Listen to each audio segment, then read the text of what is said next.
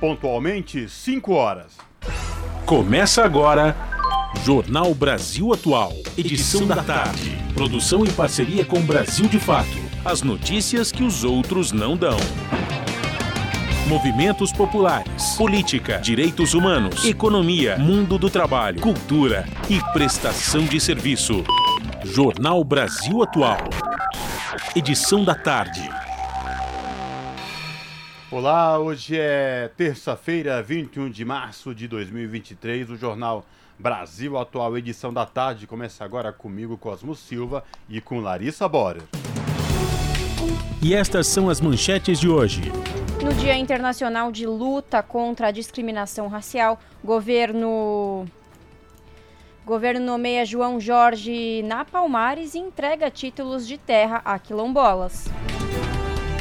Levantamento aponta que 86% das mulheres negras já sofreram racismo no mercado de trabalho.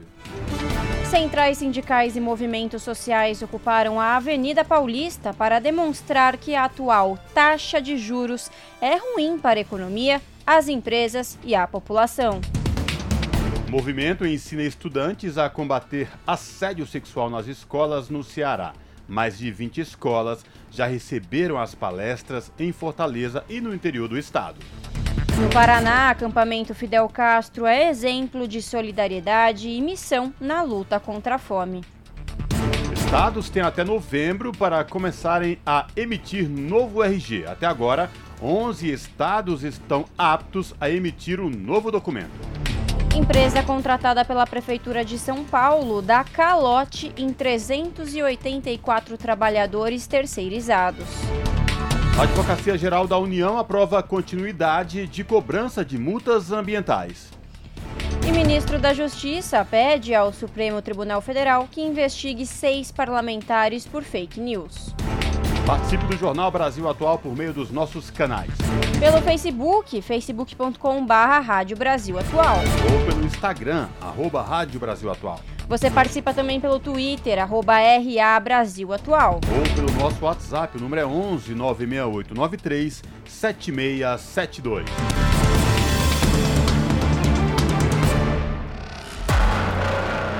Você está ouvindo? Jornal Brasil Atual, edição da tarde. Uma parceria com Brasil de Fato.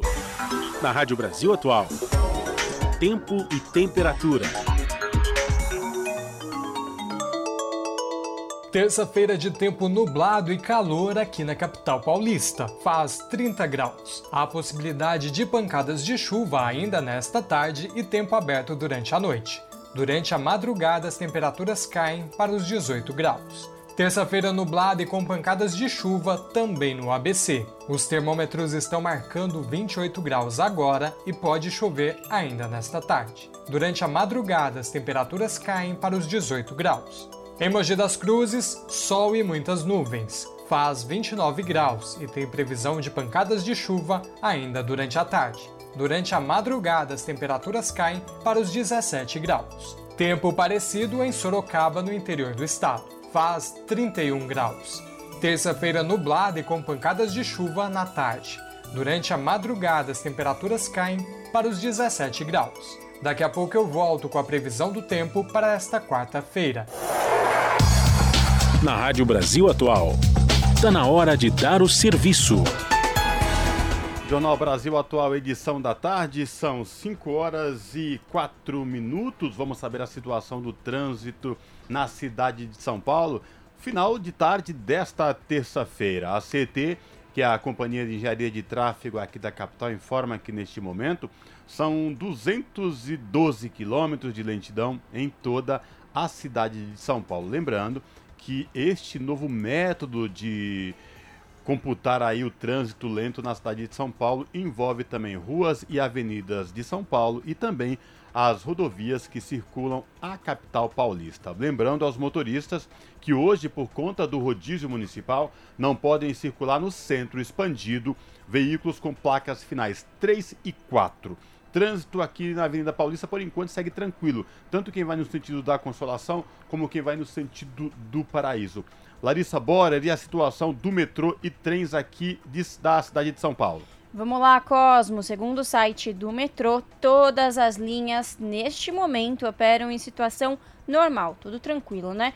E segundo o site da CPTM, Companhia Paulista de Trens Metropolitanos, mesma coisa, situação normal em todas as linhas. Cosmo, a CPTM promove ações de saúde em referência ao mês da mulher nas estações Luz e Barra Funda, amanhã, dia 22 e quinta-feira, dia 23.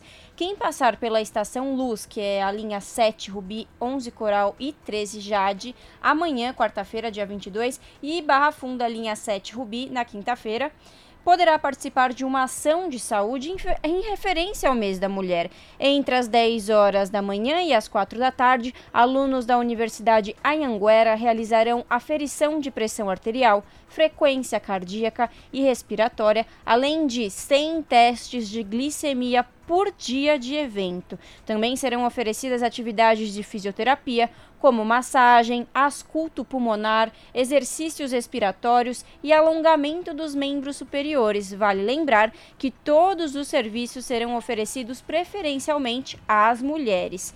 Na primeira ocasião, no dia 22 amanhã, quem se interessar por algum dos serviços deve se dirigir ao recuo do elevador do saguão, que dá acesso à pinacoteca na área paga da Estação Luz.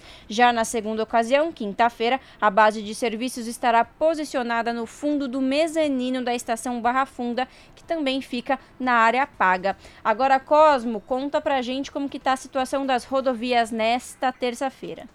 Olha, Larissa Borer e ouvintes da Rádio Brasil Atual, neste momento, a Ecovias, que é a concessionária que administra o sistema Anchieta Imigrantes, informa que neste momento tanto a Anchieta como a rodovia dos imigrantes trânsito tranquilo e com boa visibilidade tanto para quem desce de São Paulo rumo à Baixada Santista, como quem vem da Baixada rumo ao ABC e à capital, trânsito tranquilo, tanto na Anchieta como rodovia dos imigrantes e com boa visibilidade no trecho de serra. E Larissa, o outono começou oficialmente ontem, né? Exato. Pois bem, o verão aí, época chuvosa, era essencial para que de fato é, os mananciais recebessem uma boa quantidade de água e essas fortes chuvas que caíram aí durante todo o período chuvoso que foi o verão aqui na capital paulista fez com que, por exemplo, o reservatório que abastece aí a Grande São Paulo Cantareira termina, terminasse fevereiro, aliás, março, né, fevereiro, março, que é o período final de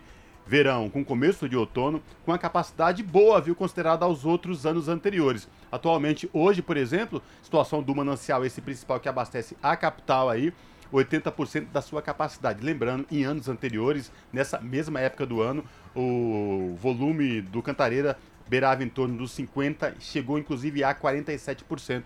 Portanto, os, os, fortes volumes de chuvas que caíram aí durante o final do verão fizeram com que o Cantareira reservasse um bom número de água aí, chegando hoje, por exemplo, a 80% da sua capacidade. Os outros reservatórios, Alto Tietê, 73% da sua capacidade, Guarapiranga, 86%, Cotia, 100,7% significa que está acima da sua capacidade, Rio Grande, que abastece São Bernardo do Campo e outras cidades do ABC, com 101,9%, bem acima também da sua capacidade. São Lourenço, 98,9% e o Rio Claro aí, mais no interior, com 43% da sua capacidade. Total do volume armazenado nos reservatórios aí, São Paulo, região metropolitana do estado, 81% da capacidade. E Cosmo, lembrando que isso é ótimo, né? Porque agora que a gente entrou no outono, o volume de chuva cai muito. Então é bom a gente saber que a gente está aí com os reservatórios bem acima da média. E nem por isso desperdiçar. Exatamente. Consumo consciente acima de tudo.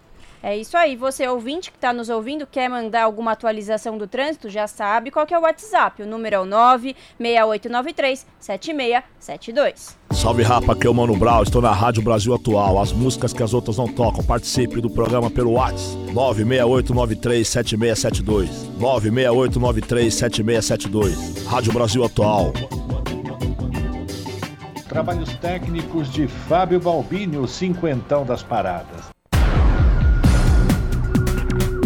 Jornal Brasil Atual. Edição da tarde. 5 horas mais 9 minutos. Governo Lula nomeia João Jorge na Palmares e entrega títulos de terra a quilombolas no 21 de março. Primeiro Dia Internacional de Luta contra a Discriminação Racial pós-Bolsonaro é marcado por medidas emblemáticas. Os detalhes com Lucas Weber. O primeiro 21 de março, após o fim do governo de Jair Bolsonaro do PL, ficará marcado por iniciativas que mostram que vivemos novos tempos na postura do poder público federal em relação a questões raciais. No Dia Internacional de Luta contra a Discriminação Racial de 2023, o governo, agora chefiado por Luiz Inácio Lula da Silva do PT, vai conceder títulos de terra a três comunidades quilombolas.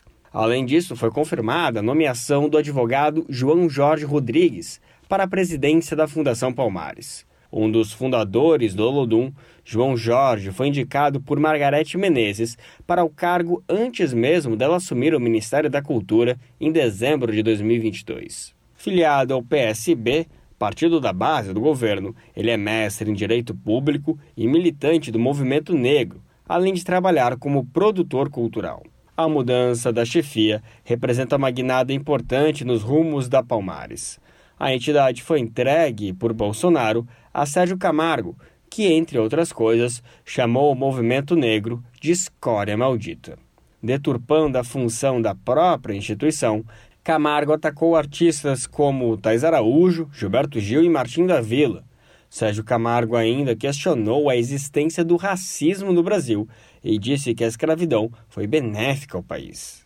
Ao fim de seu mandato na presidência da fundação, se candidatou a deputado federal pelo PL de São Paulo e não foi eleito. Ao ser nomeado ainda em dezembro, João Jorge anunciou revogação de uma das medidas simbólicas que foram atacadas por Camargo.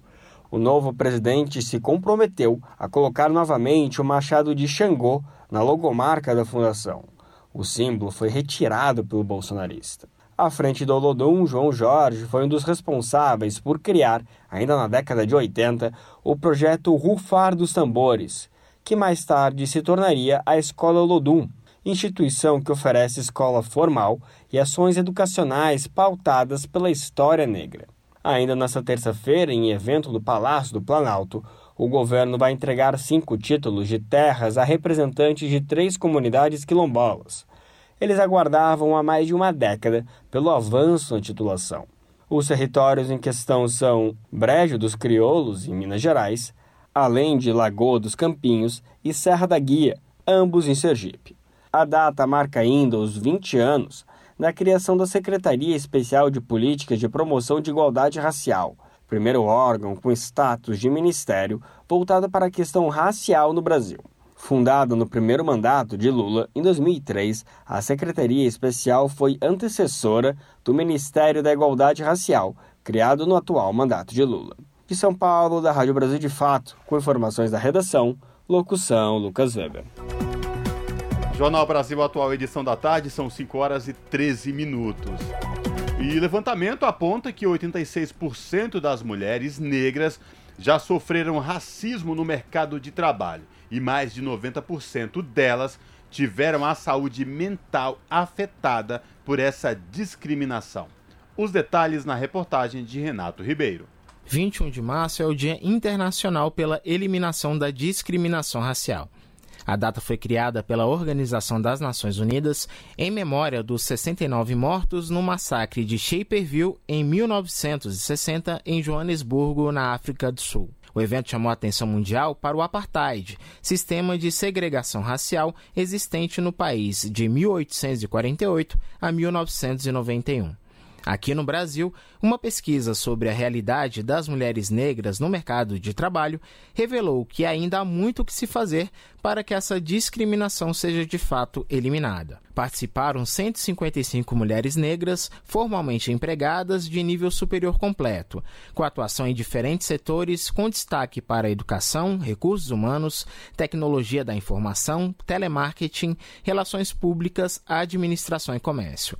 O levantamento apontou que 86% já sofreram racismo no mercado de trabalho e mais de 90% delas tiveram a saúde mental afetada por essa discriminação. A idealizadora da pesquisa e fundadora da consultoria Trilhas de Impacto, Juliana Kaiser, afirma que a mulher negra ainda tem muitos desafios no mundo corporativo. Juliana fala sobre os padrões na discriminação. Esse racismo ele opera no mercado corporativo de forma tão perversa. Dentre essas categorias tem o cabelo. Mais de 70% das mulheres relataram que o cabelo foi assunto delas no mercado de trabalho. 63% dessas mulheres falaram sobre o fato de serem confundidas com a tia da limpeza. E muitas delas relataram também a dificuldade que elas têm de ascensão. E essa dificuldade de ascensão no mercado de trabalho está relacionada àquilo que elas chamaram de cara de pobre. Juliana Kaiser explica que a discriminação tem uma relação direta com a cor da pele e com traços negros. Uma das coisas que mais me chamou a atenção foi um depoimento de uma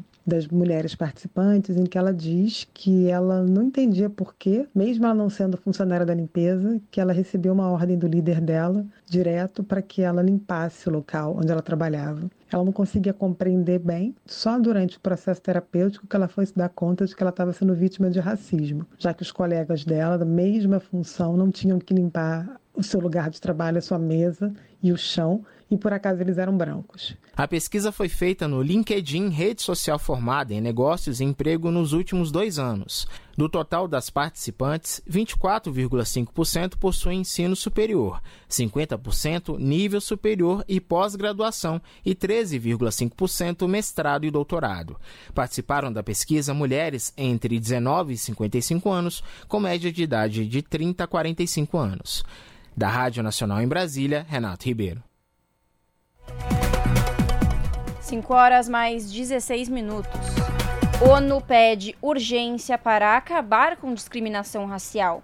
Dia Internacional para a Eliminação da Discriminação Racial é celebrada neste 21 de março. Secretário-geral afirma que racismo destrói vidas e reduz oportunidades.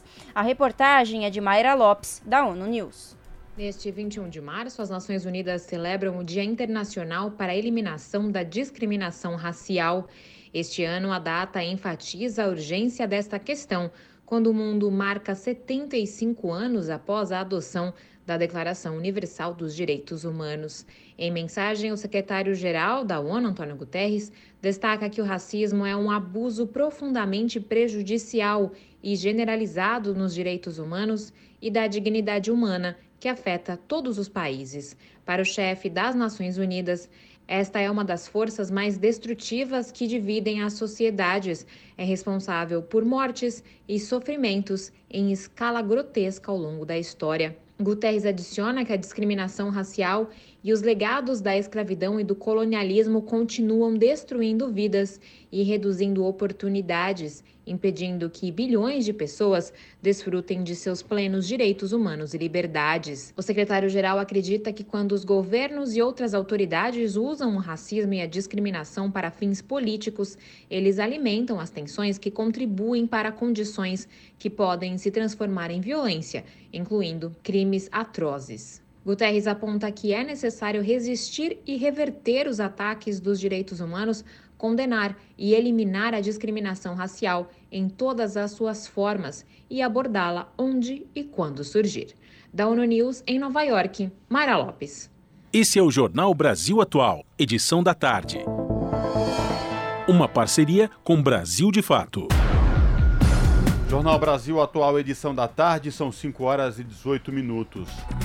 A Advocacia Geral da União aprova a continuidade de cobrança de multas ambientais, ou seja, as cobranças pelo IBAMA agora estão com mais segurança jurídica. Mais informações com Beatriz Albuquerque. As cobranças de multas ambientais pelo IBAMA agora estão com mais segurança jurídica. Isso porque o advogado-geral da União, Jorge Messias, aprovou dois pareceres nesta segunda-feira que garantem a continuidade de mais de 29 bilhões de reais em multas ambientais. Os documentos devem encerrar uma controvérsia no Poder Executivo sobre a validade e a jurisprudência da cobrança desses valores. O advogado-geral da União destacou que esses pareceres rejeitam a prescrição das multas ambientais, ou seja, elas podem ser aplicadas mesmo depois de muito tempo do crime cometido. E a ideia é justamente coibir esse tipo de ação. Segundo Messias, a humanidade enfrenta uma ameaça existencial com a crescente emergência climática. Para ele, a AGU não poderia deixar de cumprir seu papel de dar segurança jurídica para um dos eixos centrais da proteção ambiental, a responsabilização dos que agridem o meio ambiente e colocam em risco o futuro do planeta. Da Rádio Nacional em Brasília, Beatriz Albuquerque.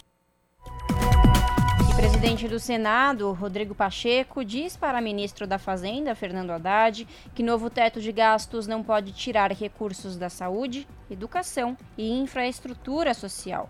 A proposta ainda depende do aval do presidente Lula para ser enviada ao Congresso Nacional. Os detalhes com a repórter Érica Christian.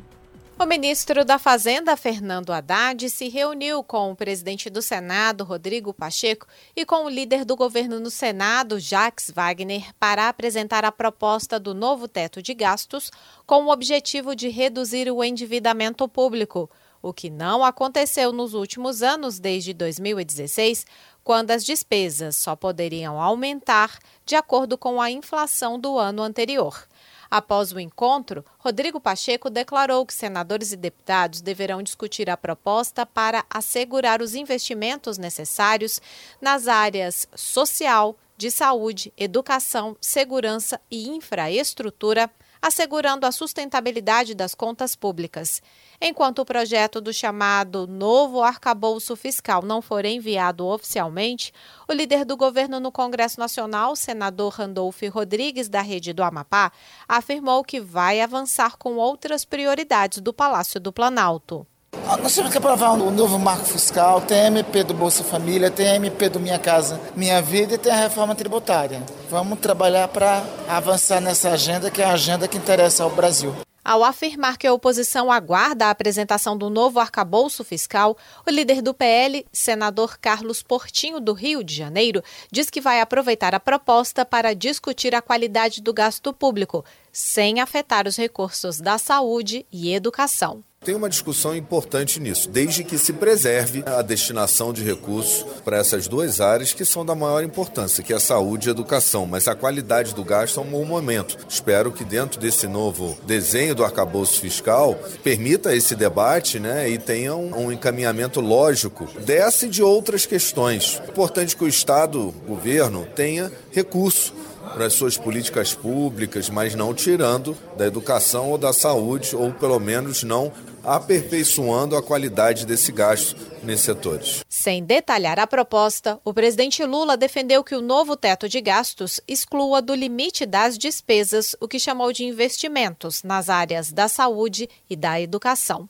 Da Rádio Senado, Érica Christian. São 5 horas e 22 minutos.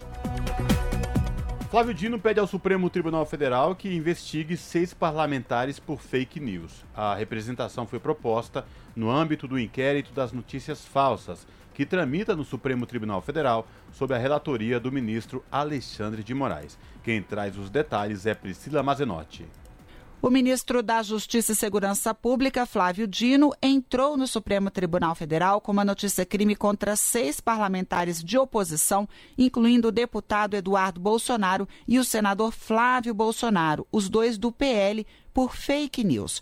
A representação foi proposta no âmbito do inquérito das notícias falsas que tramita no Supremo Tribunal Federal sob a relatoria do ministro Alexandre de Moraes.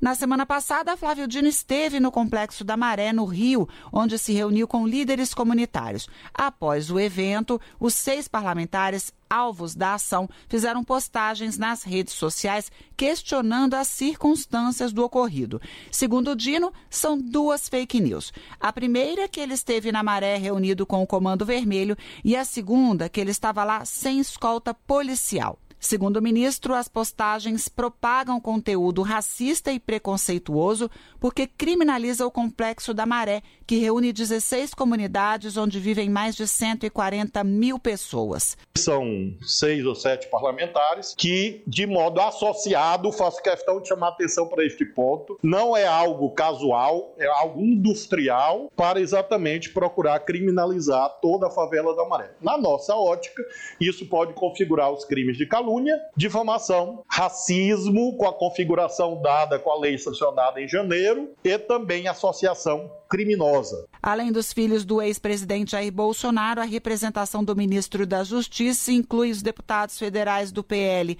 Carlos Jordi, Paulo Bilinski e Cabo Gilberto Silva, além de Otônia de Paula, do MDB, e do senador Marcos Duval, do Podemos. Com informações da Agência Brasil da Rádio Nacional em Brasília, Priscila Mazenotti. 5 horas mais 24 minutos. E o ministro da Justiça, Flávio Dino, disse nesta terça-feira que determinou à Polícia Federal a abertura de um inquérito para investigar casos de violência política de gênero.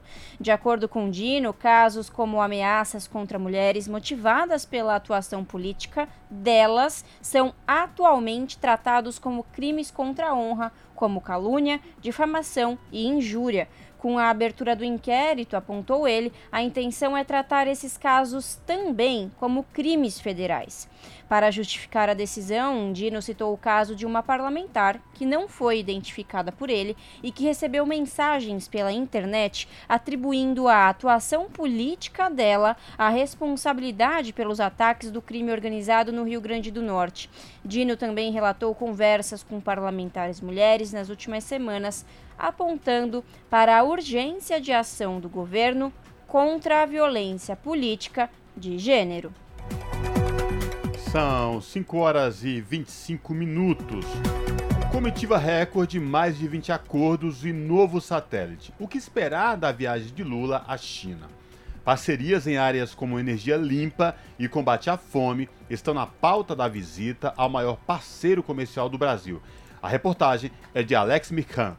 Lula e o primeiro escalão do governo brasileiro estão prontos para ir à China no fim de março. Uma agenda bilateral intensa, engrossada por parlamentares e empresários, que dá a medida do peso da reaproximação com a potência asiática. No dia 28 de março, haverá encontro de Lula com Xi Jinping, que recentemente conquistou o terceiro mandato como presidente da China. Na reunião devem ser assinados diversos acordos em áreas estratégicas, mapeados desde a transição de governo. Temas centrais aos dois países foram antecipados à imprensa pelo Itamaraty na sexta-feira, dia 17 com a presença do embaixador Eduardo Paes Saboia, secretário de Ásia e Pacífico do Ministério das Relações Exteriores.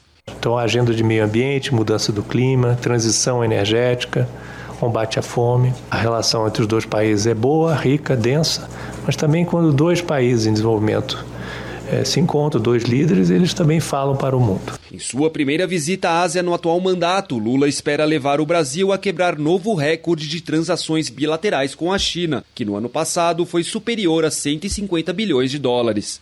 A China é a maior parceira comercial do Brasil desde 2009 e tem sido a principal fonte de investimentos em toda a América do Sul. Mas é uma relação delicada que requer cuidados. É o que aponta Alcides Costa Vaz, professor de Relações Internacionais da Universidade de Brasília. A despeito, vamos dizer, do momento mais propício que estamos atravessando agora, eu mantenho uma perspectiva de cautela. Porque historicamente a gente verifica que a concretude da, né, da relação ela enfrenta óbices de natureza política, ela enfrenta óbices ligados ao próprio ambiente internacional.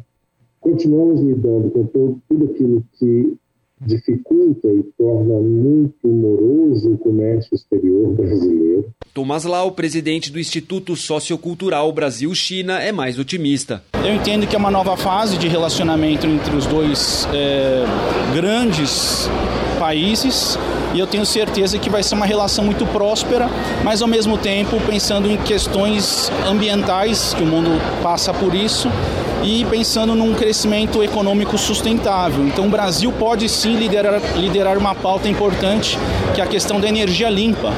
E a China pode ajudar o Brasil com a tecnologia. A missão brasileira se tornou um contraponto à falta de resultados concretos da visita aos Estados Unidos no início de fevereiro.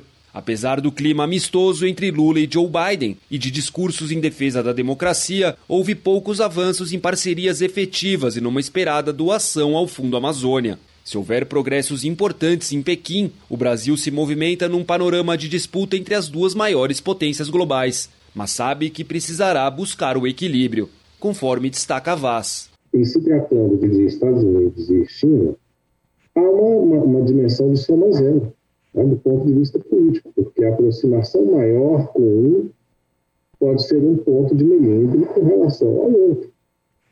Nós chegamos ainda a um, a um jogo de condicionalidades aberto. Nenhum dos dois governos sinalizou isso ainda ao Brasil de uma forma explícita, direta. Ou seja, se você se mover mais para cá, encontrará mais dificuldades do lado de cá. O secretário Saboia menciona o diferencial. E o Ciber 6, entendo que é a primeira vez que terá um satélite desenvolvido entre os dois que utiliza uma tecnologia que permite é, é, o radar. Você pode monitorar a floresta mesmo em, uh, com nuvens. Né? Então, é um avanço. No fim da viagem, Lula será recebido em Xangai por Dilma Rousseff, que já estará no comando do Banco do BRICS. A instituição investe atualmente 4 bilhões de reais no Brasil, principalmente em rodovias e portos. Porém, o destino do BRICS, bloco do qual Brasil e China fazem parte, junto de Rússia, Índia e África do Sul, deve permanecer incerto após a visita. O professor Alcides Costa Vaz opina. Não podemos esquecer que Índia e China ainda têm importantes diferenças nas suas agendas bilaterais, como agora também nas questões de segurança, que nunca estiveram na agenda dos BRICS. Não vejo a, a perspectiva do BRICS de um modo tão promissor no curto prazo. De Brasília para a Rádio Brasil de Fato, o Alex Mirkan. Jornal Brasil Atual, edição da tarde, são 5 horas e 30 minutos. E nós conversamos agora no Jornal da Rádio Brasil Atual, edição da tarde, com o Vitor Nuzzi, o Vitor Nuzzi, que é repórter do portal da Rede Brasil Atual, redebrasilatual.com.br, que acompanhou hoje uh, as movimentações e os protestos aqui na Avenida Paulista e em cantos do Brasil, das centrais sindicais e movimentos sociais que ocuparam vários pontos do Brasil para demonstrar que a atual taxa de juros é ruim para a economia, para as empresas e para a população. Esta taxa de juros que atualmente está em 13,75% ao ano. O Copom se reúne hoje e amanhã para definir como que vai ficar e o futuro aí dessa taxa básica de juros do país. Vitor Nuzzi, prazer te receber aqui no Jornal da Rádio Brasil Atual, edição da tarde. Seja bem-vindo, tudo bem? Tudo bem, Cosmo. Prazer é meu. Obrigado pelo convite. Vitor, vamos falar desses protestos hoje em todo o Brasil contra esta taxa de juros altíssimas aqui no Brasil. Centrais sindicais, movimentos sociais foram às ruas. O que você pode falar para a gente, você que acompanhou o ato aqui especificamente na Avenida Paulista, como que foi este ato aqui em São Paulo, Vitor? É, Cosmo, tem a impressão que essa vai ser uma. É, vezes, né, ou há muito tempo, a gente não vai ter, a gente não tem uma reunião do Copom tão esperada como esta, né? É, hoje, como você falou, hoje e amanhã. O resultado sai amanhã à noite, né? E nós tivemos, então, eu passei na, é, fiquei acompanhando o ato da Avenida Paulista, que durou mais ou menos duas horas, né? É, chegou a ocupar, inclusive, duas faixas da avenida mesmo, né, no sentido de consolação. E, e, e como você falou, Cosmo, acho que a, a, o objetivo era mostrar é, que, às vezes essa questão dos juros é um, é um assunto que parece muito distante né, da, do dia a dia da população, né, da, da realidade da, da, do povo, mas assim, a, a, intenção era mostrar que a questão dos juros é, tem impacto, sim, direto, impacto direto na vida de todo mundo, né, seja através do crédito, é, principalmente, do, encarece tudo, né? É, à medida que você tem, basta lembrar, né? A gente lembrar de juros, de, de cheque especial, cheque de juros de cartão de crédito, né? Isso está muito presente no nosso dia, né? E a, a taxa de juros no Brasil realmente está num nível muito alto. Vitor, boa tarde. Aqui quem fala é a Larissa. E, e, bom, Vitor, dá para ver que as centrais sindicais elas estão organizadas, elas estão unidas, né? O ato aqui na Paulista foi grande, como você disse, ocupou duas faixas, mas os atos aconteceram em todo o Brasil, né? Teve atos em, em Belém, Belo Horizonte, Curitiba, Fortaleza, Porto Alegre, Rio de Janeiro, Recife, Salvador e Distrito Federal, com os manifestantes na sede do Banco Central, né, Vitor? Oi, Larissa, boa tarde. É, de fato, é, acho que o ato principal, né, o ato maior, foi este que aconteceu na Paulista, na, na manhã de hoje, em frente né, à, a sede do Banco Central aqui na Paulista e, como você lembrou, várias capitais, né, eh, Sudeste, Nordeste, no Sul, no Centro-Oeste né, e, e, no Norte, em todas as regiões a gente teve manifestações contra a, a taxa de juros, em algum lugar eh, também pela demissão do presidente do Banco Central. Eh, eh, hoje, hoje foi, esse pedido foi mais explícito aqui na Paulista, mas nem todas as entidades engrossaram esse coro. Né? A unanimidade é pela redução da taxa de juros, que é de 13,75% ao ano. Lembrando né, que essa taxa já está assim a, a, desde agosto do ano passado. Isso depois que o Copom passou um ano e meio aumentando as taxas. Né? É, vamos lembrar que a gente saiu de uma taxa de juros de 2% e para 13,75%. Né? Entre outros motivos, a, a alegação era de que era necessário combater a inflação. Só que é, a inflação não caiu né, nesse, nesse período. Né? Então, quer dizer, ela foi cair depois, mas é, independentemente de taxa de juros. Né? É, é a questão não é, inflação de, de demanda ou algo assim. Então, é, há um sinal de que esse não é o, o remédio, talvez não seja o remédio mais adequado para a nossa inflação. Agora, Vitor, você trouxe essa questão desse remédio inadequado. O interessante é que o próprio mercado já começa a sentir isso na pele efetivamente. Tanto especulações que ganham tanto com essa taxa de juro o mercado financeiro, mas no grosso do país, por exemplo, a gente já vê uma, uma chiadeira geral e aí, é, com essa falta de crédito no mercado, por exemplo, eu vou trazer um, um exemplo concreto aqui para os nossos ouvintes do Jornal da Rádio Brasil Atual Edição da Tarde que não se diz respeito às montadoras, ao setor automobilístico. Muitas montadoras já começam a dar férias coletivas em todo o Brasil. Mercedes-Benz no ABC, Toyota, Hyundai é, fora aqui é, da Grande São Paulo no interior, montadoras também no Nordeste, enfim, isso já começa a ser perceptível. E hoje, no ato da Avenida Paulista, o presidente da CUT, o Sérgio Nobre, ele trouxe uma frase que é muito. É, que representa basicamente exatamente este ato dos sindicalistas dos movimentos sociais, quando ele fala que essa alta taxa de juro definida aí pelo Campos Neto, que é presidente do Banco Central, que é de sabotar o Brasil. Queria te ouvir sobre essa questão, Vitor.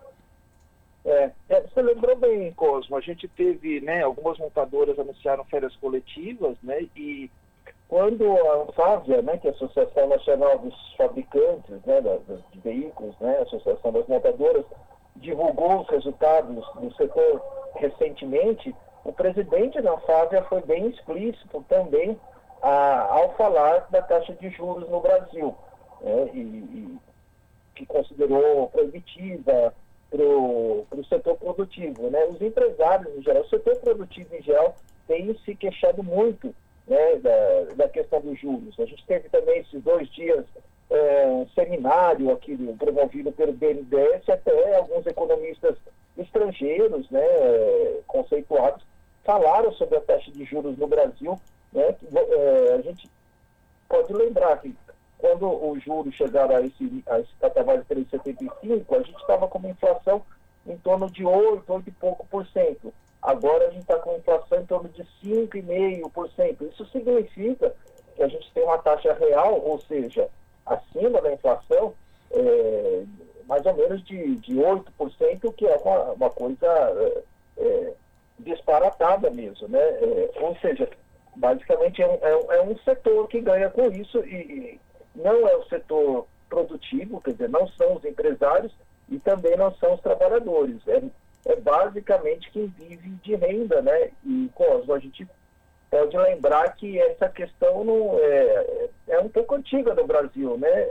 A, alguns, alguns economistas falam muito sobre isso, né? Sobre a questão do rentismo, né? É, o que é, é uma questão difícil de combater. Né? Eu lembro que a, a, no governo Dilma é, houve um início né, de, de, de, queda da taxa de juros, né, e, e, os bancos acompanharam também, e agora a gente teve a, a redução da taxa do, do, consignado, do empréstimo consignado, e imediatamente houve uma reação dos bancos né, de suspender o crédito consignado, o que levou a uma uma rediscussão, está havendo inclusive hoje uma rediscussão sobre esse assunto. É, o que mostra que não é fácil mexer com, com, com o sistema financeiro, né? no Brasil, particularmente.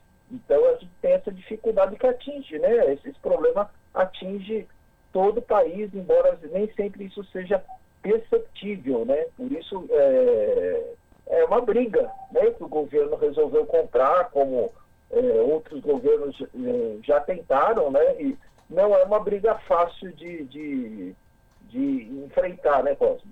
Perfeito, Vitor. A gente vai continuar acompanhando porque esta reunião do cupom, que é o Comitê de Política Monetária, ela hoje continua amanhã e no final da tarde de amanhã é que o cupom vai se manifestar se baixa, se mantém ou se aumenta esta taxa básica de juro, lembrando que hoje está em 13,75% ao ano. Vitor, obrigado por falar com a gente, com os nossos ouvintes aqui no Jornal da Rádio Brasil Atual, edição da tarde. Se cuide, espero falar contigo em uma próxima oportunidade, viu? Abraço. Um abraço, Cosmo, para você, para Larissa e para os ouvintes. Até a próxima. Falamos aqui com o Vitor Nuzzi, no Jornal Brasil Atual. Esse é o Jornal Brasil Atual, edição da tarde. Uma parceria com Brasil de Fato. 5 horas mais 40 minutos. Trabalhadores esperam há 34 anos para receber do consórcio de alumínio do Maranhão, o Alumar, direitos trabalhistas. A ação foi requerida por 90 funcionários da empresa na época. Confira na reportagem de Camilo Mota.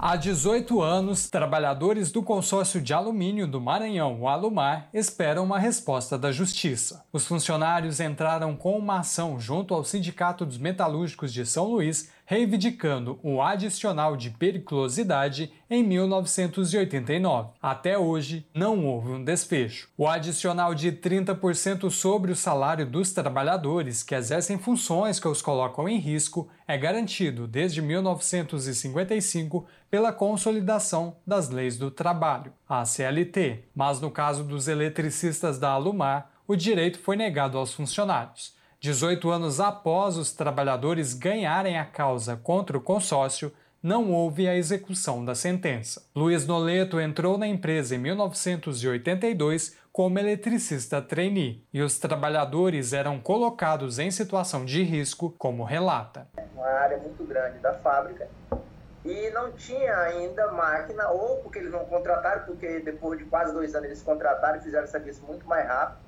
mas eu acredito que até dentro do processo produtivo, para eles era, como não tinha pressa em fazer aquele serviço, era preferível ter a gente. Qual era o serviço? Cada poste, ele, ele, é, ele, é, ele é fincado dentro de uma manilha de um metro quadrado, né? E eram três manilhas. Então, eles colocavam a manilha no chão e a gente ia cavando por dentro e a manilha ia descendo. O processo seguiu e a empresa recorreu da primeira sentença. Logo após, foi encaminhado ao Tribunal Superior do Trabalho, que reconheceu a causa dos trabalhadores. Mas depois disso, o processo voltou à Justiça do Maranhão para ser executado. Porém, o juiz James Magno, ao invés de executá-lo, exigiu uma nova perícia. 34 anos depois da petição inicial, os trabalhadores que permaneceram com o processo não receberam o que é de direito. Para o advogado trabalhista Luiz Carlos Moro, secretário-geral da Associação Americana de Juristas, uma demora inaceitável. A situação me parece realmente, além de triste, inaceitável. Né? Há um inciso, o 78 do artigo 5 que assegura às partes a duração razoável do processo, que sem dúvida não foi o que ocorreu, a inadmissibilidade de que um processo permaneça todo esse tempo, né, 34 anos, uh, aguardando solução final. Para Noleto, uma impotência perante o sistema judicial brasileiro. A gente tem aquele sentimento ainda não de derrota, mesmo que a gente receba o dinheiro, é, é uma demora muito grande, por exemplo, pessoas já morreram, mas é um sentimento de que que realmente a justiça no Brasil, assim como no mundo inteiro, mas no Brasil principalmente, nas grandes questões, pelo menos a justiça do trabalho, ela trabalha por, por grande capital, né? Questionados, o Conselho Nacional de Justiça e o consórcio Alumar ainda não deram respostas. Camilo Mota, Rádio Brasil Atual e TVT. São 5 horas e 44 minutos. Trabalhadores paraguaios são resgatados de trabalho análogo a escravo. Segundo a Polícia Federal, que realizou a Operação Libertates, o local possuía grande capacidade de produção, sendo responsável pela distribuição dos cigarros em todo o estado do Rio de Janeiro. As informações com Fabiana Sampaio. 19 trabalhadores paraguaios em situação análoga à escravidão foram resgatados nesta segunda-feira de uma fábrica clandestina de cigarros falsificados em Duque de Caxias, na Baixada Fluminense. Segundo a Polícia Federal, que realizou a Operação Libertates, o local possuía grande capacidade de produção, sendo responsável pela distribuição dos cigarros em todo o estado do Rio de Janeiro. Os trabalhadores não recebiam qualquer remuneração pelos serviços prestados, tinham a liberdade de locomoção restrita e ainda eram forçados a trabalhar sem equipamentos de proteção. Os estrangeiros estavam alojados na própria fábrica e trabalhavam em jornada excessiva, 12 horas por dia, 7 dias por semana, em dois turnos, inclusive de madrugada e sem descanso semanal. Além disso, de acordo com a PF, os paraguaios se encontravam em local sem as mínimas condições de higiene, convivendo com animais, esgoto a céu aberto e com os próprios resíduos da produção dos cigarros. Os trabalhadores resgatados afirmaram que foram trazidos do Paraguai com os olhos vendados, mediante a promessa de que iriam trabalhar na produção de roupas. O Ministério Público do Trabalho no Rio de Janeiro foi procurado sobre o encaminhamento do caso, mas não respondeu até o fechamento da reportagem. Da Rádio Nacional no Rio de Janeiro, Fabiana Sampaio. E empresa contratada pela Prefeitura de São Paulo dá calote em 384 trabalhadores terceirizados. Sem receber as verbas rescisórias, vigilantes demitidos protestam com frequência na sede da empresa Centurion. Os detalhes com Douglas Matos. Embaixo de sol quente, dezenas de trabalhadores se aglomeraram nesta segunda-feira na calçada da rua Alvarenga, na zona oeste de São Paulo, em frente à empresa Centurion Segurança e Vigilância Limitada. Não foi a primeira nem a segunda vez. O protesto é frequente desde o início do ano, quando a empresa parou de pagar as verbas rescisórias que deve a 384 funcionários demitidos em novembro de 2022. Uma das vítimas é Vânia Almeida, que trabalhou durante 14 anos para a Centurion. A gente somos pai e mãe de família que trabalhamos nessa empresa, demos nosso sangue e agora o que a gente escuta é isso: a gente não tem dinheiro para pagar vocês, tudo atrasado, gente. A gente tem filho, contas, ninguém espera, mas ninguém quer saber. Depois de prestar serviço durante cinco anos para a Secretaria Municipal de Assistência e Desenvolvimento Social de São Paulo, a Centurion não ganhou a licitação feita no fim de 2022 e teve o contrato encerrado. Os trabalhadores foram mandados embora e, segundo contam ao Brasil de Fato, a empresa alega simplesmente não ter dinheiro para pagar os direitos dos funcionários. Fundada em 1992, a Centurion tem um capital social de 6 milhões de reais. O quadro societário é composto por Anderson Moreira da Silva e outro CNPJ, também em nome dele, a Centurion Serviços Limitada, que tem por sua vez capital social de pouco mais de 3 milhões de reais. O diretor da empresa é Sérgio Toledo.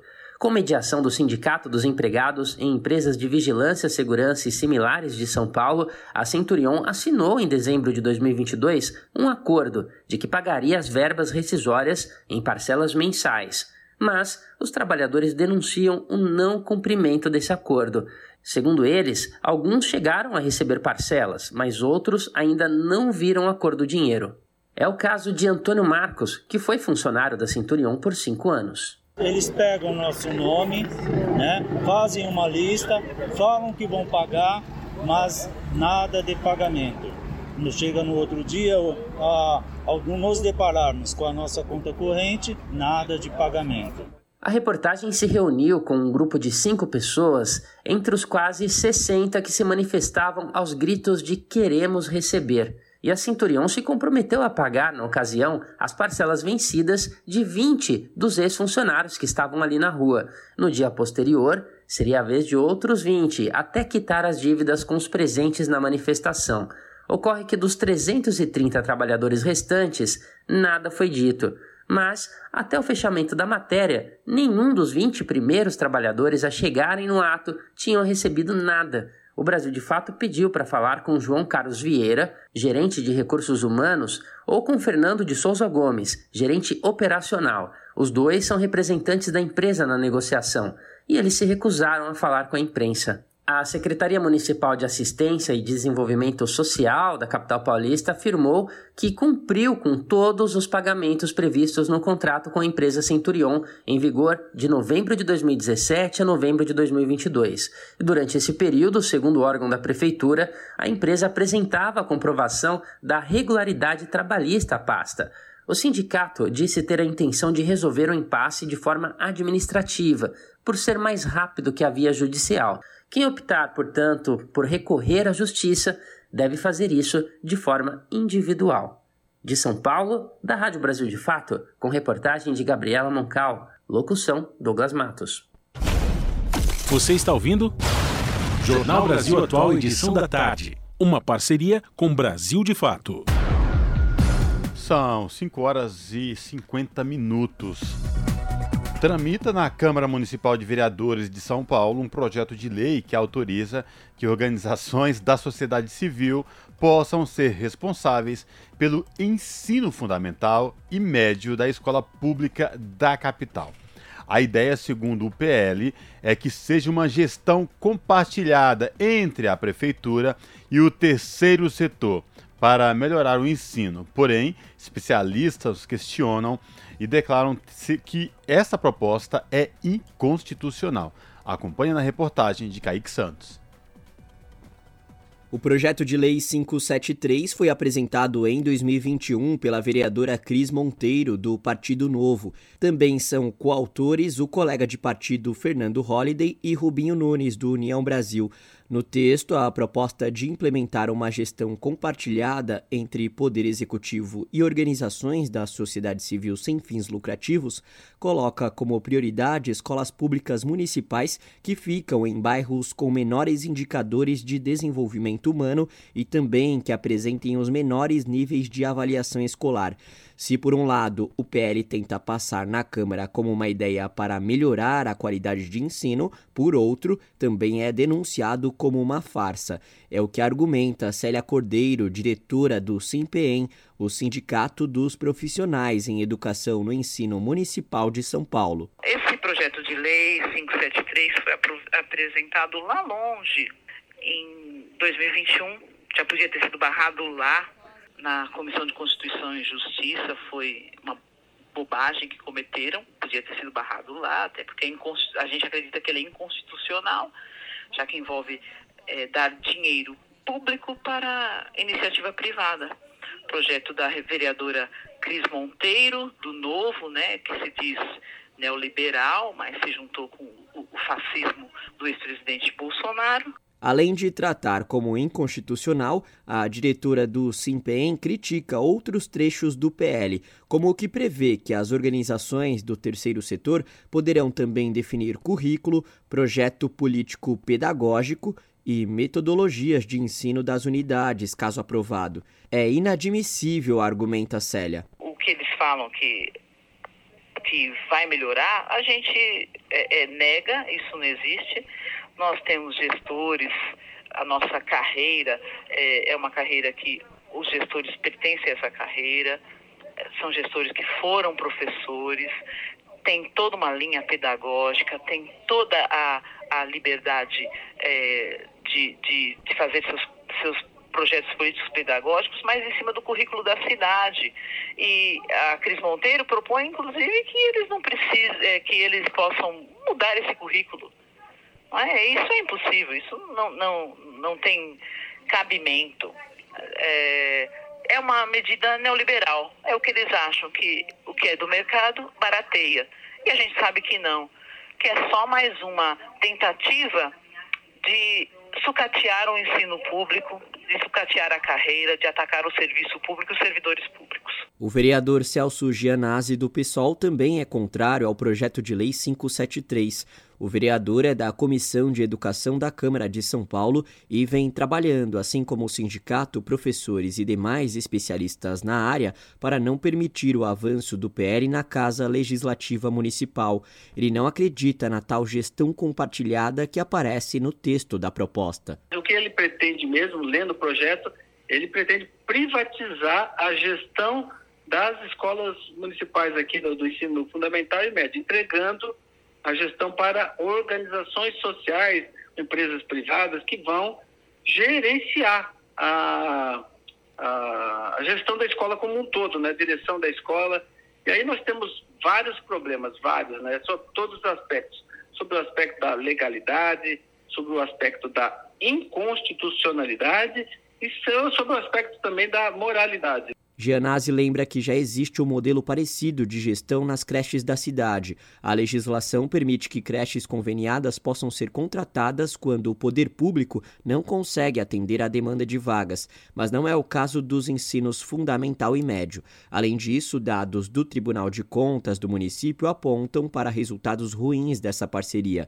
Segundo o órgão, em 2021, 72% das creches conveniadas não tinham acessibilidade e 58% não possuíam nem áreas internas de recreação, percentuais inferiores às creches administradas pela prefeitura. Vale lembrar que o Ministério Público também investigou o caso conhecido como Máfia das Creches. As suspeitas eram de que organizações sociais responsáveis por escolas e escritórios de contabilidade desviavam verbas municipais. Uma das empresas investigadas teria repassado 31 mil reais ao atual prefeito da cidade, Ricardo Nunes, do MDB, que negou irregularidades, e também a uma empresa da família dele. O vereador Celso Gianazzi conseguiu derrotar o projeto proposto agora para a gestão de escolas de ensino fundamental e médio em uma das comissões, onde foi relator. A gente já tem um processo de privatização, de terceirização da educação infantil na cidade de São Paulo, que são os modelos dos seis conveniados aí, que é um modelo ruim né, para a educação, é, não sou eu que estou falando, que fala é o Tribunal de Contas do município, e que aponta que a qualidade das, dos seis conveniados, essa parceria da, na área da educação, da educação infantil, não é bom, não é satisfatório, né, fica muito aquém do que é esperado. Eu eh, eh, apresentei um parecer contrário a esse projeto, nós conseguimos, na Comissão de Educação, derrotar esse projeto. O projeto tá, foi derrotado na Comissão de Educação, mas ele prossegue, ele está pronto aí, na Comissão de Finanças e Orçamento neste momento, ele está prestes aí para o plenário mas não passará, reforça Célia Cordeiro, diretora do sindicato que representa os professores na cidade de São Paulo.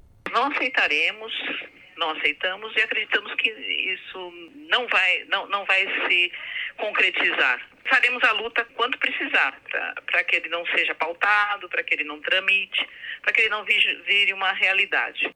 Kaique Santos, Rádio Brasil Atual e TVT.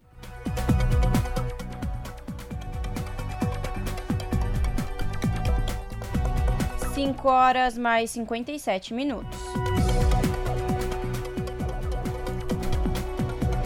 Estados têm até novembro para começarem a emitir o novo RG. Até agora, 11 estados estão aptos a emitir o novo documento. Os detalhes com Rodrigo Durão. 11 estados brasileiros já estão aptos para emitir a nova carteira de identidade nacional. São eles Acre, Alagoas, Goiás, Mato Grosso, Minas Gerais, Pernambuco, Piauí, Paraná, Rio de Janeiro, Rio Grande do Sul e Santa Catarina. O novo documento, considerado mais moderno e seguro, usa o número do CPF como único número de identificação. O Ministério da Gestão e da Inovação em Serviços Públicos deu início ao apoio técnico necessário para viabilizar as emissões. Todos os estados têm até o mês de novembro desse ano para se adaptarem às mudanças. Além de possuir o número único do CPF, o documento conta também com um código QR para auxiliar na prevenção de fraudes. A nova carteira de identidade será válida em todo o território nacional e deve continuar sendo aceita em viagens a países do Mercosul. O novo RG permite ainda incluir o nome social, sem necessidade de alteração no registro civil. Outra novidade é que o cidadão pode inserir os números de outros documentos no novo modelo entre eles o título de eleitor, carteira de trabalho ou habilitação, certificado militar, NIS, PIS, o PASEP e até o registro do cartão do SUS. Também será possível informar alguma deficiência ou tipo sanguíneo. Para crianças e adolescentes de até 12 anos, o documento possui um prazo de validade de até 5 anos. Já a partir dos 13 até os 60 anos de idade, o documento vale por 10 anos, sem necessidade de renovação. E para os maiores de 60, a validade do novo RG será indeterminada. De São Paulo, da Rádio Brasil de Fato, com reportagem de Mariana Lemos, Rodrigo Durão a pluralidade de ideias e a informação confiável nunca foram tão necessárias. Você que gosta do conteúdo jornalístico produzido pela Rádio Brasil Atual e pela TVT tem uma missão muito importante: dar o seu apoio para que nossa voz continue cada vez mais forte. Jornalismo independente, com responsabilidade com a notícia e com a democracia, só é possível com a participação e o apoio popular. Acesse o site catarse.me/tvt faça a sua assinatura e nos ajude com sua contribuição. Rádio Brasil Atual e TVT. Compromisso com a notícia. Compromisso com você. Pontualmente, 18 horas. Rádio Brasil Atual.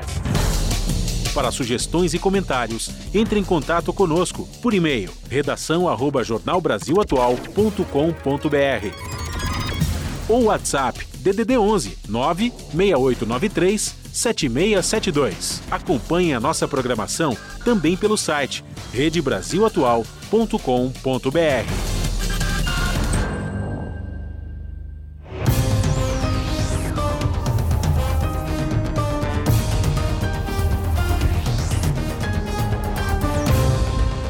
Dezoito horas e chegou o momento da gente fazer aquela nossa conexão básica com a redação da TVT para saber da apresentadora Ana Flávia Quitério Quais destaques do seu jornal que começa logo mais às 7 da noite na TVT, canal 44.1 digital, também transmitido no YouTube da TVT, youtube.com/redetvt. Olá, Ana Flávia, quais destaques de hoje do seu jornal? Olá, Cosme Lares, uma excelente terça a vocês e a todos os ouvintes da Rádio Brasil Atual. E vamos aos destaques da edição de hoje aqui do seu jornal. Bom, em todo o Brasil, representantes das centrais sindicais, de estudantes e das frentes Brasil Popular e Povo Sem Medo se manifestaram contra as altas taxas de juros em vigor no Brasil. Entre outras reivindicações, foi pedido também o afastamento do presidente do Banco Central, Roberto Campos Neto. Bom, em São Paulo, quem acompanhou essa manifestação foi a repórter Daiane Ponte e é ela quem traz mais detalhes. Vamos falar também sobre os ônibus urbanos no Brasil que perderam mais de 10 milhões de passageiros durante a pandemia e até hoje não conseguiram reverter esses números. Especialistas acreditam que, sem mudança no sistema de financiamento do transporte público, algumas cidades correm o risco de ficar sem ônibus. Imagine o caos. E para encerrar, o Brasil enfrenta uma guerra que assola cidades de todo o país: as drogas. Diz que todos né, os centros, os grandes centros, sofrem com esse problema. O governo tenta conter o avanço do problema, não apenas impedindo o usuário do entorpecente, né, mas também de combater de onde vêm as substâncias. Mas uma pesquisa do IPEA mostra que essa batalha contra as drogas está sendo feita de forma incorreta e vocês vão saber o porquê na nossa reportagem. Bom, essas e outras matérias completas vocês já sabem, vocês têm um encontro comigo pontualmente às sete da noite no seu jornal para poder acompanhar outras informações do dia. Bom programa, Cosme Lares, beijão grande para todo mundo e eu aguardo todos vocês. Até lá. Jornal Brasil Atual, edição da tarde. Uma parceria com Brasil de Fato. 18 horas mais 3 minutos. E intenção de consumo das famílias no Brasil cresceu 0,8% em março. É o que aponta a pesquisa feita pela Confederação Nacional do Comércio de Bens, Serviços e Turismo. A reportagem é de Solimar Luz. A intenção de consumo das famílias no Brasil cresceu 0,8% em março e alcançou 96,7 pontos se aproximando de um cenário econômico positivo, quando o índice chega aos 100 pontos. Os dados foram divulgados nesta terça-feira pela Confederação Nacional do Comércio de Bens, Serviços e Turismo. De acordo com Isis Ferreira, economista da CNC e coordenadora da pesquisa, esse otimismo avançou de forma mais expressiva entre famílias que recebem mais de 10 salários mínimos. Isso quer dizer que é o consumidor de alta renda que fez com que o indicador crescesse mais. Né? As famílias de menor renda continuam com alta na intenção de consumo, porém essa alta foi bem menos expressiva do que quando a gente compara com uh, o indicador para as famílias de maior renda. O consumidor de baixa renda tem uma avaliação melhor do seu nível de emprego hoje do que o consumidor de renda mais alta, que mostra uma maior frustração com o seu nível de emprego. A pesquisa revelou ainda que 37% das famílias consideram que o acesso ao crédito está mais difícil. Sócio de um salão na Zona Norte Carioca, Newton Vares, conta que tem o sonho de ampliar o negócio, mas diante das taxas de juros praticadas pelo mercado, prefere agir com cautela. Pretendo fazer uma loja assim bem diferenciada para atender a minha clientela, mas eu não vejo assim perspectiva. Está muito difícil, embora que a gente tem sonhos você deixa o dinheiro numa poupança, por exemplo, não rende nada. Quando você precisa de um empréstimo, eu juro altíssimo. No recorte por gênero, a pesquisa apontou que o otimismo das mulheres vem crescendo mais do que o dos homens neste ano. As mulheres também estão mais satisfeitas com o acesso ao crédito e compras a prazo, tanto que estão proporcionalmente mais endividadas do que os homens, segundo dados da pesquisa de endividamento e inadimplência do consumidor, também apurada pela CNC. Da Rádio Nacional, no Rio de Janeiro, Solimar Luz. São 6 horas e 5 minutos. Expo Favela, comunidades movimentam renda anual de 200 bilhões de reais.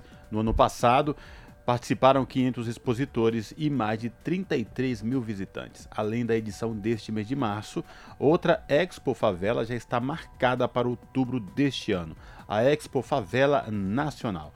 A reportagem é de Nelson Lim. A necessidade de investir no empreendedor das favelas foi um dos assuntos mais presentes nas mesas de debate da Expo Favela, que ocorre neste fim de semana na capital paulista. De acordo com a pesquisa Data Favela, a população nesses territórios movimenta uma renda anual de cerca de 200 bilhões de reais.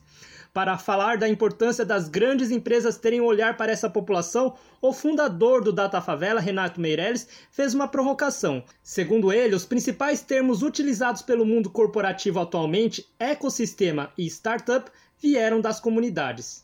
Que está na moda falar da tal da startup, meu amigo, quem inventou a startup foi a favela. Porque se você não inova, você não sobrevive na favela. A outra palavra da moda é ecossistema. Meu amigo, ecossistema é a vizinha cuidar do seu filho porque não tem creche. É você pagar fiado no mercadinho porque não tem crédito. O ecossistema é essa lógica da favela, onde todo mundo ajuda todo mundo. Onde na pandemia os moradores preferiam dividir a cesta básica do que ver o seu vizinho sem ter condições de comer. No entanto, captar dinheiro para seu negócio continua sendo uma dificuldade, mesmo para quem já está estabelecido no mercado. Adilson Júnior, chefe de marketing da Trace TV, falou das dificuldades para conseguir anunciante no seu canal, que surgiu em 2019. O canal tem programação de cultura afro-urbana e está no pacote da programação de diversas TVs por assinatura. A gente tem um canal, que é a Trace. A Trace é um canal de TV que está aqui no Brasil, chegou em 2019. A gente tem é, na TV a cabo, NET, Vivo, Claro, hoje na Fast TV. A gente tem mais de 10 milhões de pessoas que assistem a Trace hoje no Brasil. Agora eu te pergunto, quantas propagandas eu tenho no canal? Quem pode acertar? Nenhuma. Tem nenhuma, nenhuma empresa colocando propaganda lá.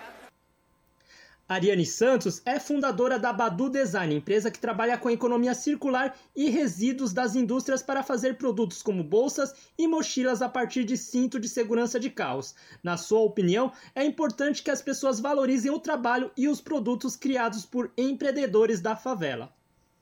E aí o que aconteceu? A gente mostrou a bolsa, uma bolsa toda feita de cinto de segurança, lindona, que dá um maior trabalho, um maior trampo para fazer. E eu toda felizona, né? Que legal, que legal o povo ver. Assim, nossa, que mochila cara! Vem do lixo. Quem que essa mulher pensa que ela é para vender uma mochila desse jeito? Um negócio social. E aí eu acho que cai numa coisa que todos nós empreendedores vamos cair aqui que é valorizar o nosso trabalho. Eu não vejo essas mesmas pessoas que vieram criticar pagar 480 numa bolsa que é feita por mulheres da periferia, mas eu não vejo questionando grandes marcas. De onde é que vem o seu produto que você consome? A Expo Favela surgiu em 2022. A ideia era conectar investidores com os empreendedores e startups das favelas e periferias. No ano passado, participaram 500 expositores e mais de 33 mil visitantes. Além da edição deste mês de março, outra Expo Favela já está marcada para outubro deste ano, o Expo Favela Nacional. Da Rádio Nacional em São Paulo, Nelson Lim.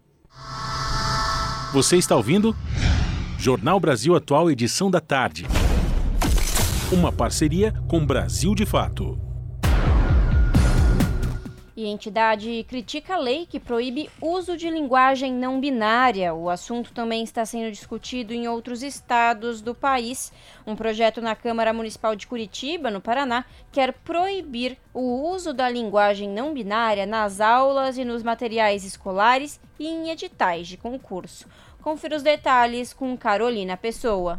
Uma nova lei da cidade de Campos dos Goitacazes, no norte fluminense, está sendo contestada por movimentos sociais. Ela proíbe o uso de linguagem neutra ou não binária nas publicações, propagandas publicitárias e mídias da prefeitura da cidade. Esse tipo de adaptação linguística tem o objetivo de não demarcar o gênero das pessoas, por exemplo, com o uso da palavra todes, uma forma neutra da palavra todos. A proibição também se estende aos editais e exames de processos seletivos públicos. Rafael França, historiador e membro da frente LGBTQIA, do Norte Fluminense, disse que o grupo vê com preocupação a nova lei, considerada discriminatória. Eles se posicionaram por meio de uma nota pública de repúdio. Nossa língua portuguesa, assim como outras, né? É uma língua viva e que deve acompanhar, como ela tem acompanhado em outras dimensões, as mudanças que estão presentes na sociedade, né? Então, eu acho que não cabe mais é, nós aceitarmos que, por exemplo, a gente use o pronome masculino para se referir a todas as pessoas como um suposto sujeito universal e vivemos um período que a gente precisa avançar na luta pelo direito de todos, de todas e de todes. A divergência política sobre o uso da linguagem não binária não está isolada no Rio de Janeiro. Tramita na Assembleia Legislativa do Estado um projeto que proíbe expressamente a denominada linguagem neutra na grade curricular e no material didático de instituições de ensino públicas ou privadas, assim como em editais de concursos públicos. De acordo com o texto da proposta, o objetivo é garantir aos estudantes do Estado o direito de aprender a língua portuguesa de acordo com as normas e orientações legais. Mas outra matéria, também protocolada na Alerj, propõe a utilização da linguagem não sexista na redação de atos normativos, editais e demais documentos da Casa. A Prefeitura de Campos disse, em nota, que não há proibição do uso da linguagem não binária no município e que apenas sancionou uma lei aprovada pela Câmara Municipal que regulamenta o uso da norma culta da língua portuguesa nas publicações oficiais. A explicação foi contestada pela frente, já que a proibição está expressamente escrita no artigo 1, como explica Rafael França. É uma proibição, sim, do uso de linguagem neutra e não binária nas publicações oficiais no município. Óbvio que uma lei ela não tem o poder de impedir as pessoas de utilizarem a linguagem neutra e não binária. Mas nas publicações oficiais do município, sim. E é isso que essa lei faz. O assunto também está sendo discutido em outros estados do país. Um projeto na Câmara Municipal de Curitiba, no Paraná, quer proibir o uso da linguagem não binária nas aulas e nos materiais escolares em editais de concurso. Em Rondônia, a mesma proposta chegou a ser aprovada pela Assembleia Legislativa, mas depois foi suspensa pelo Supremo Tribunal Federal que a declarou inconstitucional. A corte não analisou o conteúdo da lei, mas entendeu que cabe apenas à União o papel de legislar sobre normas de ensino. Da Rádio Nacional no Rio de Janeiro, Carolina Pessoa. Jornal Brasil Atual, edição da tarde, são 6 horas e 13 minutos. O movimento ensina estudantes a combater assédio sexual nas escolas no Ceará. Mais de 20 escolas já receberam as palestras em Fortaleza e no interior do estado. Os detalhes com Talita Pires. Na noite da última quinta-feira, dia 16, a Polícia Civil do Ceará prendeu um professor de futsal investigado por crimes de estupro em Fortaleza. De acordo com as investigações, pelo menos sete adolescentes entre 13 e 15 anos foram vítimas do homem, de 43 anos. De acordo com os relatos, o professor enviava mensagens com palavras obscenas e convites inadequados, além de assédios que aconteciam durante os treinos. Uma das atletas chegou a filmar uma massagem e o professor retirou o celular das mãos dela quando percebeu. A iniciativa de filmar o crime não é comum. O medo, o desconhecimento e a falta de suporte são as barreiras mais difíceis de quebrar por quem sofre assédio sexual. Quando a violência é vivenciada no ambiente escolar, a responsabilidade da prevenção vem, muitas vezes, de quem comete o crime. Segundo dados da última pesquisa de saúde dos escolares de 2019, uma em cada cinco adolescentes entre 13 e 17 anos diz já ter passado por algum abuso. Quase 9% das meninas dessa idade já foram estupradas, sendo a maior parte antes dos 14 anos. Os números são apenas referências, já defasadas, de uma realidade que existe em todo o Brasil. O Movimento Nacional Olga Benário faz um trabalho de formiguinha nas escolas do Ceará. Desde 2020, as militantes realizam palestras para ensinar as estudantes sobre o que é assédio e como ele deve ser combatido. Mais de 20 escolas já receberam as palestras em Fortaleza e no interior do estado. Os debates acontecem de maneira mista, com a presença de educadores.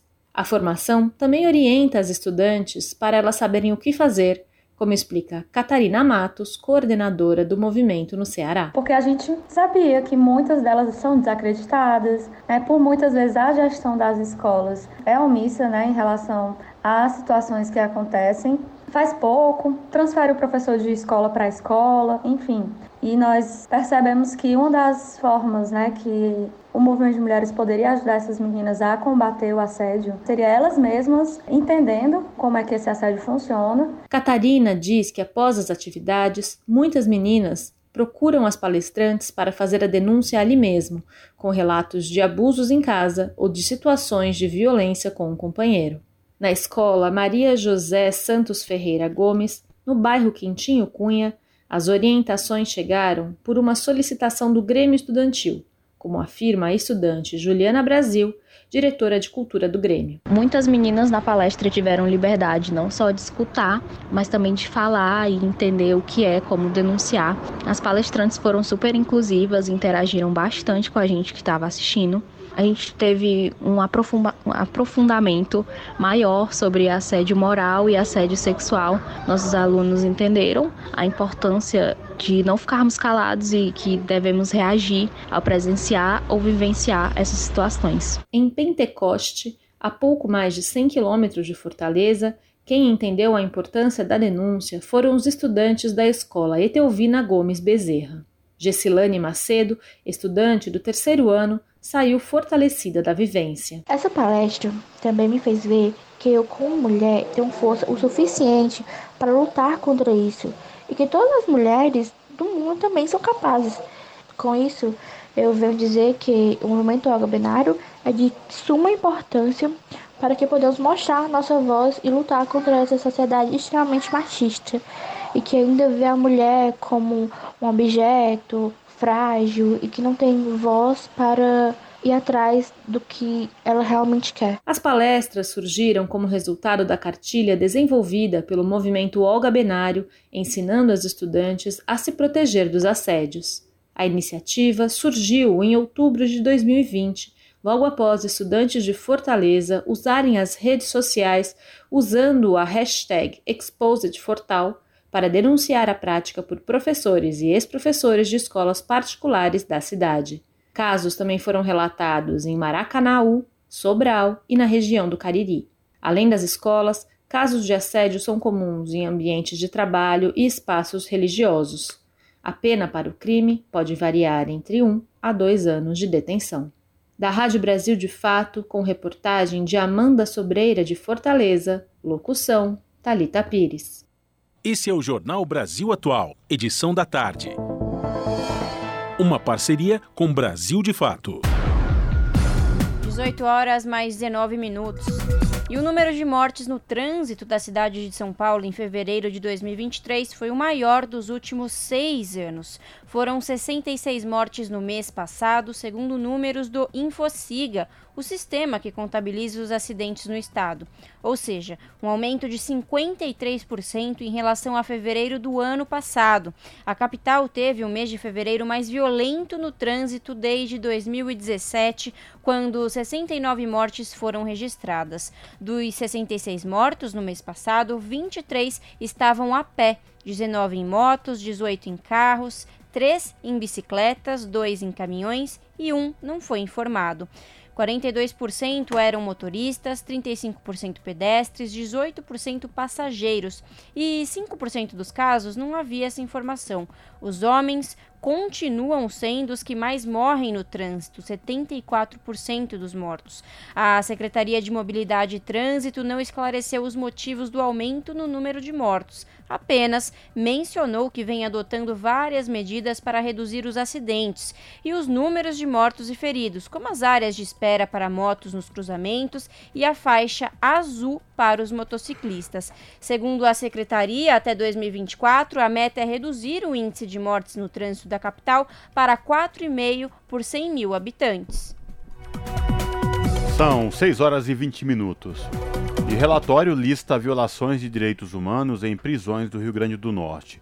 Falta de alimentação, marmitas estragadas, kits de higiene obrigatórios que não são oferecidos são alguns dos problemas. Confira mais detalhes na reportagem de Matson Euler.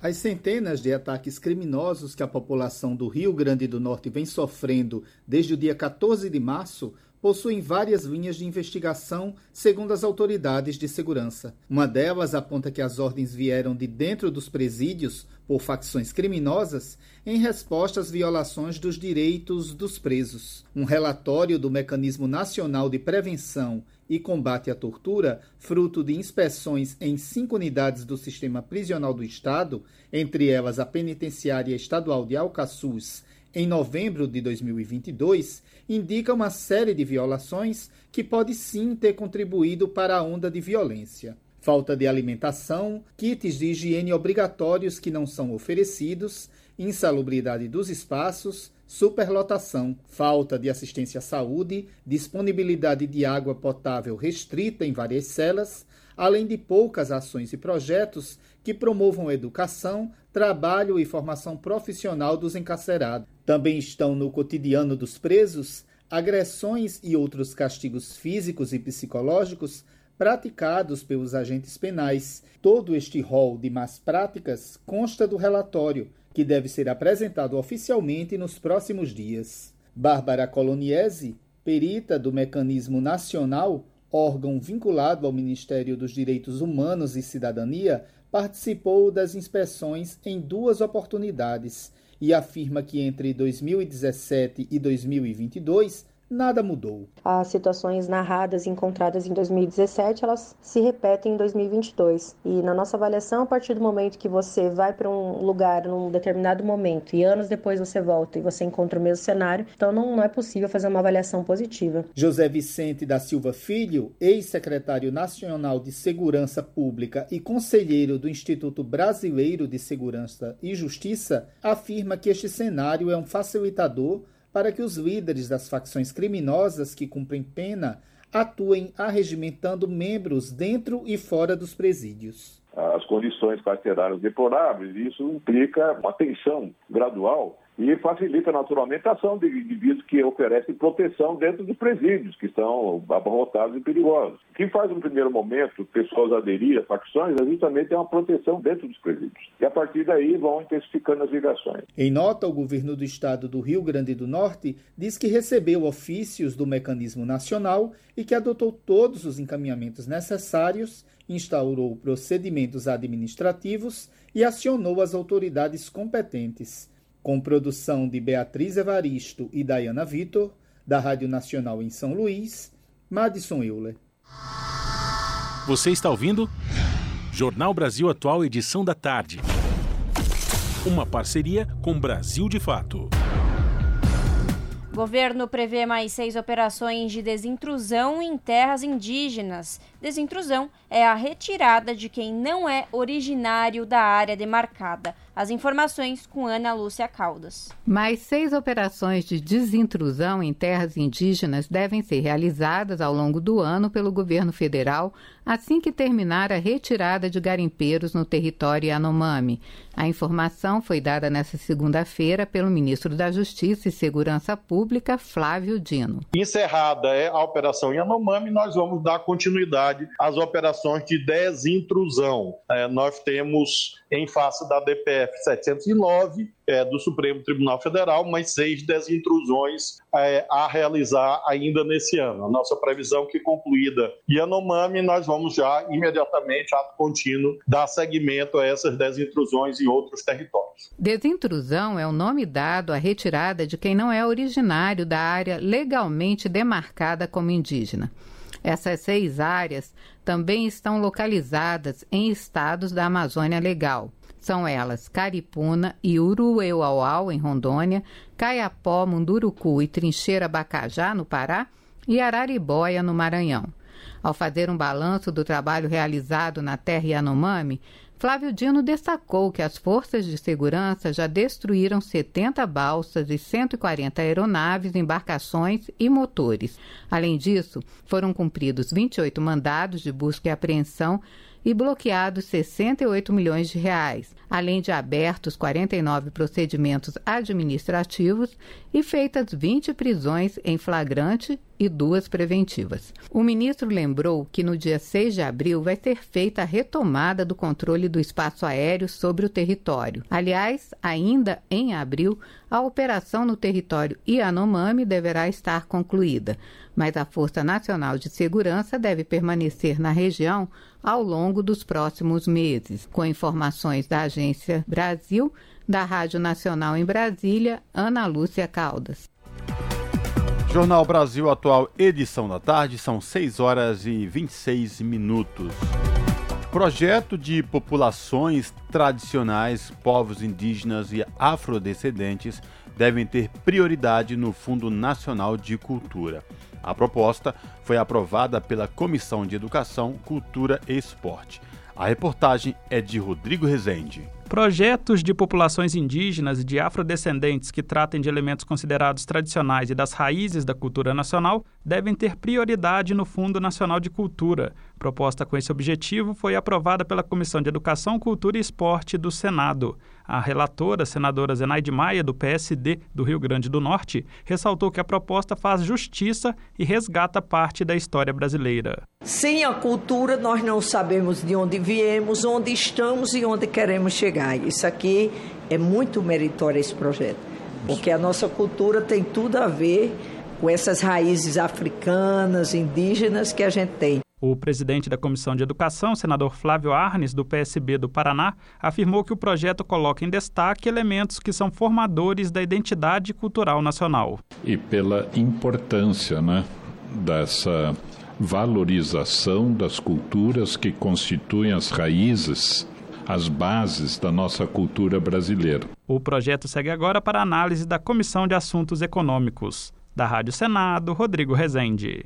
Se você gosta do nosso jornalismo independente e quer rever nossas entrevistas e reportagens, acesse o canal da Rádio Brasil Atual no YouTube. Nosso endereço é youtube.com/barra Rádio Brasil Atual. Ajude a nossa voz ser cada vez mais forte e ir cada vez mais longe. Inscreva-se em nossos canais, curta e compartilhe o conteúdo Rádio Brasil Atual e TVT. Rádio Brasil Atual e TVT. Compromisso com a notícia, compromisso com a democracia, compromisso com você na Rádio Brasil Atual. Tempo e temperatura. Aqui na capital, a quarta-feira vai ser de sol. A previsão é de névoa ao amanhecer e tempo aberto durante a noite. As temperaturas vão ficar entre os 18 e 30 graus. Previsão que vai se repetir em todo o ABC. O dia vai amanhecer com névoa e terá sol com poucas nuvens. Os termômetros vão ficar entre os 17 e 29 graus. Mesma condição em Mogi das Cruzes. A quarta-feira será de sol com poucas nuvens e os termômetros vão ficar entre os 17 e 29 graus. Em Sorocaba, no interior do estado, quarta-feira de sol com poucas nuvens durante o dia. E não vai chover. Os termômetros vão ficar entre os 17 e 31 graus. Camilo Mota, Rádio Brasil Atual. E termina aqui mais uma edição do Jornal Brasil Atual, edição da tarde, que teve a apresentação de Larissa Borer e Cosmo Silva. Nos trabalhos técnicos, ele, Fábio Balbini. Você fica agora na Rádio Brasil Atual e TVT com Papo com Zé Trajano. Na sequência, às 7 da noite, tem o seu jornal, canal 44.1 digital em São Paulo e na Grande São Paulo. E também transmitido no YouTube da TVT, youtube.com/rede TVT. A gente volta amanhã a partir das 5 da tarde. Tchau!